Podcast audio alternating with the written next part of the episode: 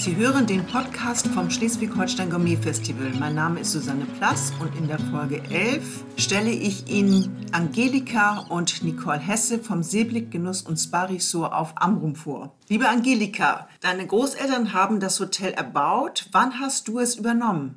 Ich habe das Haus fließend übernommen. Ich bin ja hier geboren, als einzige Tochter aufgewachsen und da war schon immer klar, dass ich im Hotelfach lande. Eigentlich wollte ich was ganz anderes werden, aber mein Vater hat gesagt, du kannst im Winter alles machen, im Sommer wird gearbeitet und dann bin ich hier so reingewachsen. Mein Vater ist 78 gestorben. Ich bin aber schon seit 73 hier im Betrieb gewesen da habe ich geheiratet. Mein Mann war Steuerberater auf Föhr. Dann wurde mein Vater krank. Dann habe ich es eigentlich übernommen. 83 haben wir dann hier neu gebaut. Wir haben alles abgerissen. Wir hatten immer schon 56 Gäste und einen Haufen Mitarbeiter und ich wollte das aber nicht renovieren. Mein Mann kam jeden Abend um sechs von Föhr und hat dann die ganze Buchhaltung alles gemacht. Ich habe hier sonst alles gemanagt. 2000 ist mein Mann gestorben und dann sind meine Kinder, also Gunnar und Nicole, nach Hause gekommen. Gerade Meisterprüfung gemacht. Eigentlich wollten sie noch gar nicht nach Hause Hause. Alleine hätte ich das nicht mehr wuppen können. Am Anfang ist es mir nicht so ganz einfach gefallen. Man, man hängt ja an dem, was man gemacht hat. Ich habe immer wahnsinnig dekoriert. Das sah hier immer aus wie ein Weihnachtsmarkt. Und das wurde dann so langsam stüttig abgeschafft. Immer wenn ich mal wieder vom Festland zurückkam, fehlte immer wieder was von meinem Dachboden. Also immer alles renoviert, wenn ich nicht da war. Und dann war das ganz toll geworden.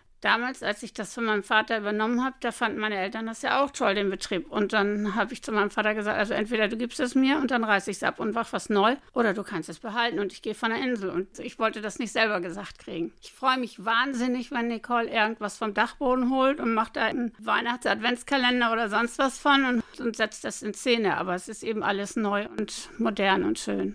Wann hast du denn losgelassen, es dann wirklich Gunnar und Nicole übergeben? Und äh, was ist jetzt deine Aufgabe? Ja, ich fusel eigentlich immer noch hier rum. 2007 habe Nicole das überschrieben gekriegt und Gunnar ist Geschäftsführer und ich bin auch in der Geschäftsführung auch und habe was zu sagen, kann alles bestellen. Habe die Bankgeschäft mache ich noch, die Tagesabschlüsse und sowas und backe jeden Morgen Kuchen für die Gäste, wenn wir denn offen haben.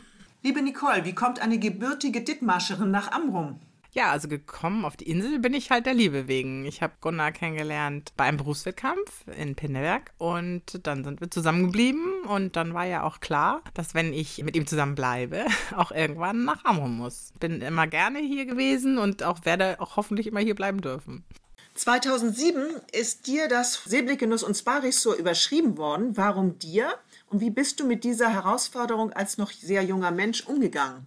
Die Entscheidung, warum das auf mich gegangen ist, das war ein finanzieller Hintergrund. Gunnar hatte damals schon mit seinem 18. Lebensjahr 50 Prozent der GmbH, die es damals war, überschrieben bekommen. Somit haben wir es eben auf mich laufen lassen, damit wir dementsprechend auch Fördergelder beantragen können für die Existenzgründung. Das ist nur eine Geschichte, die auf dem Papier existiert. In der Praxis äh, sind wir drei diejenigen, die hier Entscheidungen fällen und jeder hat so seinen Bereich, den er intensiver abdeckt. Aber wenn es dann um die grundsätzlichen Entscheidungen geht, dann treffen wir den natürlich immer alle zusammen.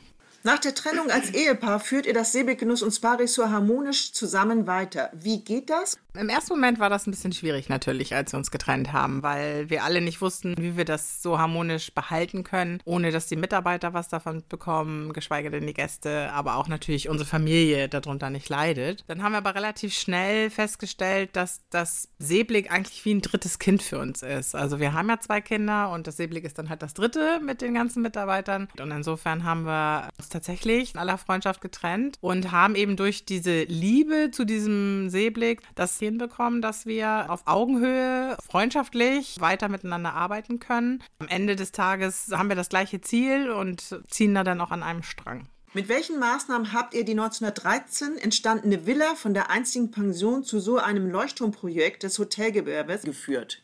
Das war damals schon eine schwierige Zeit. Wir haben uns dann Unterstützung geholt von der Industrie- und Handelskammer, aber auch von einem Unternehmensberater, dem Herrn Cordes aus Kiel. Und mit dem arbeiten wir jetzt schon fast 15 Jahre zusammen. Also das ist schon wichtig, sich da auch Hilfe zu holen, weil das so viele Bereiche sind, die man als gelernte Hotelfachfrau, als Hotelmeisterin gar nicht abdecken kann. Wir haben auch einen Energieberater zum Beispiel und jemanden, der uns in Marketing-Sachen unterstützt und berät. Habe ich eigentlich nie bereut, diese Zusammenarbeit, weil letztendlich das schon einem Türen geöffnet werden, die man alleine gar nicht so sieht. Bei Cordes und Riga ist ja Frau Riga für das Marketing zuständig. Was hat sie denn bei euch bewegt oder in euch bewegt? Ja, das ist auch eine ganz tolle Zusammenarbeit mit Frau Riga und ihrem Team. Die haben halt immer Vorschläge, gucken, was so gerade aktuell ist, was man mal machen könnte und gemeinsam wird dann geschaut, was wir für unseren Betrieb da rauspicken können und was dann zu uns passt. Das hat uns natürlich auch dazu gebracht, dass wir vor ein paar Jahren dann das Logo geändert haben und auch den Namen ein bisschen erweitert haben auf Seeblick Genuss und Spa Resort, weil einfach in diesem Namen viel mehr drin steckt, was wir eigentlich sind. Und dieser Impuls kam tatsächlich von Cordes und Rieger und hat uns weitergebracht. Ihr ruht euch nicht auf Erfolge aus, sondern investiert immer wieder in Modernisierungsmaßnahmen. Wie sieht denn eure langfristige Strategie für das Seeblick Genuss und Spa Resort aus? Also begonnen haben wir ja mit unserer langfristigen Strategie schon, indem wir jetzt die äh, lang ersehnte neue Hotelküche fertiggestellt haben. Wir haben die Doppelzimmer renoviert, die Suiten und nächste Woche sind dann auch die 22 Juniorzimmer fertig, die dann auch alle neues, frisches, moderneres Gesicht bekommen. Unser langfristiges Ziel ist, den Betrieb immer wieder zu modernisieren für unsere Kinder, die, im Moment sieht es jedenfalls so aus, irgendwann dann mal das Hotel übernehmen wollen. Im Corona-bedingten Lockdown, wie habt ihr denn eure Mitarbeiter am Ball halten können? Im ersten Lockdown haben wir noch viel Außer-Haus-Service gemacht. Das ist auch super gelaufen. Während wir dann auf die Bestellung gewartet haben, haben wir aber auch mit unseren Mitarbeitern zusammengesessen, Spiele gespielt, gesungen, Autos gewaschen, Zäune äh, repariert. Jetzt im zweiten Lockdown war ja hauptsächlich dann der Umbau. Wir fangen jetzt auch wieder an mit dem Außerhausservice, um die Amroma wieder so ein bisschen kulinarisch zu versorgen und auch um die Küche einzuweihen. Die muss ja letztendlich auch jetzt ausgetestet werden. Im Winter schläft die Insel Amrum tief und fest, nicht aber die Seeblicker. Wie gestaltet ihr auch die kalte Jahreszeit so attraktiv, dass viele Gäste kommen? Ja, ist tatsächlich so, dass die Insel in den Wintermonaten viel ruhiger ist. Aber genau das lieben ja die Gäste, die kommen. Also wir haben das ganze Jahr geöffnet, normalerweise ohne Corona 365 Tage im Jahr. In den Wintermonaten genießen die Leute auch, dass sie die Insel ein bisschen mehr für sich haben. Dann werden lange Spaziergänge gemacht, unser Spa-Bereich ausgedehnt genossen und natürlich aber dann auch mal abends ein schönes gemütliches Essen oder ein Glas Wein hier bei uns im Wohnzimmer. Der Kamin ist dann an und das ist alles so ein bisschen gemütlich gemütlicher und auch ein bisschen stiller. Bis auf natürlich das Gourmet-Festival, was wir im November immer veranstalten. Und dann ist hier zwei Tage wieder Hochsaison. Das Schleswig-Holstein Gourmet Festival macht auch bei euch Station. Ihr seid ja schon lange dabei. Wo siehst du denn den Benefit als Mitglied? Für uns ist das Gourmet-Festival tatsächlich auch zu so einem Familienfest geworden. Wir haben über die Jahre hinweg immer mehr Amroma, die auch zu uns kommen, mittlerweile sogar Föhrer und manchmal auch Sylter. Da ist natürlich das Gourmet-Festival trägt da seinen Teil dazu bei, weil das ja eben ganz viel Lebensfreude ausstrahlt, kulinarische Genüsse. Ähm, ganz besonders finde ich das Gourmet-Festival auch wichtig für unsere Mitarbeiter, weil wir jedes Mal einen anderen Koch oder eine Köchin bei uns haben, die die meisten unserer Mitarbeiter gar nicht kennen. Die kochen jedes Mal anders, einen anderen Stil und das ist ist natürlich auch für deren berufliche Weiterentwicklung einfach wahnsinnig interessant, da mal so reinzuschnuppern und auf Augenhöhe dieses Menü zu kochen, diese zwei, drei Tage, die wir intensiv miteinander arbeiten. Da freuen sich die Mitarbeiter jedes Jahr sehr drauf. Nicole, du hast ein großes Herz und nicht nur für Gäste und Mitarbeiter. Du packst an, engagierst dich in vielen Bereichen. Wo und für wen? Ich glaube, das ist mir schon ein bisschen in die Wiege gelegt worden. Ich war damals schon immer Klassensprecherin. Tatsächlich bin ich sogar einmal Schulsprecherin gewesen. Und das hat sich so fortgezogen. Ich mache das einfach gerne, so ein Ehrenamt sowieso, aber eben einfach, wenn ich weiß, dass ich irgendwo helfen kann. Vorletztes Jahr hatten wir ein bisschen Probleme hier auf der Insel mit unserem Altenheim. Das sollte geschlossen werden. Die Menschen sollten aus Festland verfrachtet werden. Und letztendlich war ähm, ja der Hintergrund, dass man dann auf dieser Insel nicht mehr alt werden kann. Also zumindest hier nicht vor Ort bei seiner Familie. Und da habe ich gedacht, das kann gar nicht sein. In einer Nacht- und Nebelaktion habe ich eine Petition gegründet und habe es tatsächlich hinbekommen mit ganz viel Hilfe, aber auch der Unterstützung der Insulaner, die alle das genauso wie ich gesehen haben, dass das so nicht angehen kann. Und letztendlich ist es so jetzt, dass das Pflegeheim übernommen wurde von der Gemeinde und jetzt gerade renoviert wird und im Juni voraussichtlich die ersten Bewohner dort wieder einziehen können. Es wird auch ein ganz neues, modernes Konzept sein, ein Senioren-WG. Da bin ich ganz stolz drüber und freue mich natürlich wahnsinnig. Macht das dann natürlich leicht, den Bezug, dass ich halt auch zum Beispiel beim Schleswig-Holstein Gourmet Festival mit im Vorstand und dort ehrenamtlich tätig bin.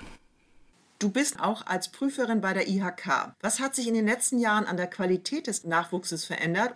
Prüfungsmitglied bei den Hotelfachleuten bin ich auch schon viele, viele Jahre. Und das macht mir besonders viel Spaß, weil dies ja ein wichtiger Abschnitt ist nach den zweieinhalb oder drei Jahren Ausbildung. Wir sind dann natürlich auch vom Prüfungsausschuss immer dabei, zu aktualisieren, was ist überhaupt noch wichtig oder was wird nicht mehr gemacht. Zum Beispiel haben wir früher viel geprüft, auch bei den Refas, mit Flambieren, Trangieren, Cocktails machen am Tisch. Das wird ja alles in den Betrieben ganz selten noch gemacht. Und insofern haben wir dahingehend auch die Prüfungen ein bisschen modernisiert und aktualisiert, dass wir da eben auch zeitgemäße Prüfungen abnehmen können. Und wenn man dann sieht, man hat jetzt auf unseren nordfriesischen Inseln gelernt, wir haben Top-Leute, die bei uns die Prüfung gemacht haben und eben natürlich auch die Ausbildung, es sind Top-Häuser, die gehen in die weite Welt. Das spricht natürlich dann auch für unsere Region und für unsere Ausbildungsbetriebe.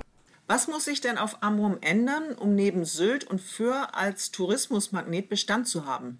Ja, also meine Meinung ist, dass sich auf Amrum gar nicht so viel ändern muss. Das ist eine tolle Urlaubsdestination. Die Gäste lieben das, dass es hier alles so ein bisschen weitläufiger ist, dass wir nicht den Massentourismus haben, den es so anders gibt. Dass man hier immer noch, egal wie voll die Insel ist, auch ein ruhiges Plätzchen findet und mit dem Fahrrad ungestört die Waldwege abfahren kann. Was schön wäre, wenn wir die Inseln auch über die Wintermonate mehr bewerben können, beziehungsweise auch andere Betriebe da mitmachen machen, dass wir den Gästen auch da einen bunten Blumenstrauß an Gastronomie und an Möglichkeiten bieten. Jetzt gerade hier Schnee, einen strahlend blauen Himmel, die Sonne scheint. Das ist einfach ein Traum. Wenn man den Gästen zeigt, wie schön Amrum auch in dieser Jahreszeit ist, ja, dann ist es eine schöne Urlaubsdestination, auch gerade in der kalten Jahreszeit. Du bist sehr Social Media affin. Wie wichtig ist das Internet für das Gastgewerbe und welche Erfahrungen hast du damit gemacht hier auf Amrum? Wir haben natürlich Social Media Accounts, äh, die wir auch selber persönlich individuell pflegen und führen. Ähm, das finde ich ganz wichtig. Gerade so auch in der Zeit, in der man halt nicht auf die Insel kommen kann, haben wir unheimlich viele Gäste, die gucken, was wir so machen. Dann nehme ich die Gäste mal mit zum Strand und mache mal ein kleines Video vom Strand. So gerade jetzt in dem Lockdown habe ich das gemacht. Und genauso ist es eben einfach der persönliche, direkte Draht auch zu einem Gast. Man postet ein Bild und sie antworten sofort, freuen sich mit einem. Also wir haben jetzt während des Umbaus auch viel gepostet gepostet, Stories gemacht. Und das ist toll, wenn die Gäste dann sich so mitfreuen und genauso gespannt sind. Und natürlich auch als Information, dass sie sehen, dass wir nicht schließen. Bei uns ist es so, dass die Gäste alle ganz glücklich sind und wir durchweg positive Kommentare bekommen. Wenn jemand mal eine Frage hat, dann antwortet man schnell. Also das ist einfach ein schnellerer Draht, als jetzt eine E-Mail ans Hotel zu schreiben.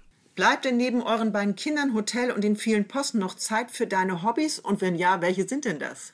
Mir ist ganz wichtig die Zeit mit meinem Hund und natürlich mit Freunden. Normalerweise findet man mich einmal im Monat irgendwo auf dem Festland auf einem Konzert. Also ich liebe das, einfach mal in eine ganz andere Welt einzutauchen. Das ist ja im Moment alles jetzt nicht und die Kinder sind groß. Die, unsere sind beide auf Sylt. Die eine macht Abi, der andere macht eben seine Ausbildung als Koch, die er ja nun äh, nächste Woche hoffentlich dann erfolgreich abschließt. Ja, man muss halt erfinderisch werden und ich habe mittlerweile einen ganz tollen Garten, in dem ich dann mir irgendwelche Rosen züchte und aber ich habe auch angefangen jetzt während des Lockdowns, habe mir so ein kleines E-Piano gekauft und nehme jetzt Klavierunterricht. Dann fängt man mal an, einen Pullover zu stricken, das, was man sonst halt nicht schafft. Vielen Dank für die inspirierenden Einblicke und ich wünsche euch ganz viele Gäste, die genauso begeistert von eurem Hotel sind wie ich.